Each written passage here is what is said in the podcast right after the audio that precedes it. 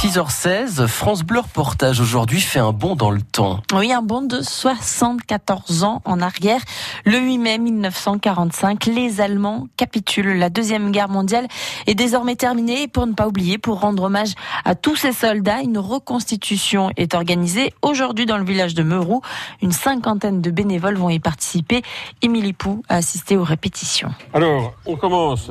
Moi, je vais me tenir par là. Devant l'église du village, plusieurs scènes de l'époque vont être rejouées par les bénévoles de l'association. Il y aura d'abord la période de l'occupation, avec un point de contrôle de la Gestapo et de l'armée allemande.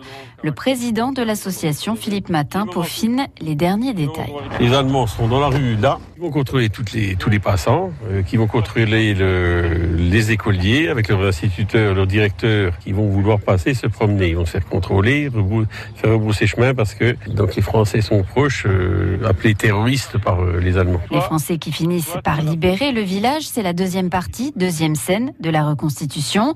Les Alliés sont aidés à l'époque par les goumiers et tirailleurs marocains.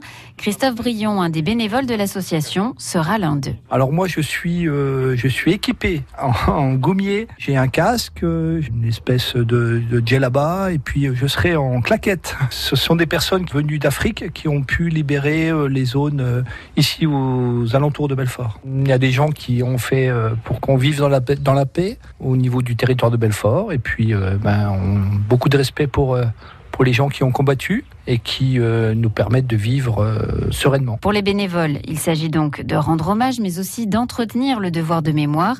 Pour élaborer cette reconstitution, Philippe Matin a questionné des anciens du village qui ont connu la guerre.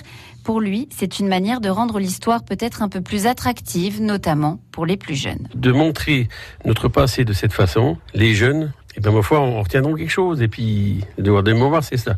Il faut intéresser les jeunes d'abord. Après, les parents suivent, les anciens suivent, et ça perdurera. Parce qu'une cérémonie conventionnelle, c'est pas toujours évident d'attirer du monde. Mais vous apportez des tenues, du matériel, vous racontez ce qui s'est passé par chez nous. On ne doit pas oublier de, de le faire. Ça. Quand on peut le faire, il faut le faire pour les autres. Des enfants de l'école du village seront d'ailleurs présents pour la reconstitution, mais également avant, lors de la cérémonie, devant le monument aux morts. Une reconstitution qui débute ce matin, donc 9h30 devant l'église de Meroux, juste après la cérémonie au monument aux morts.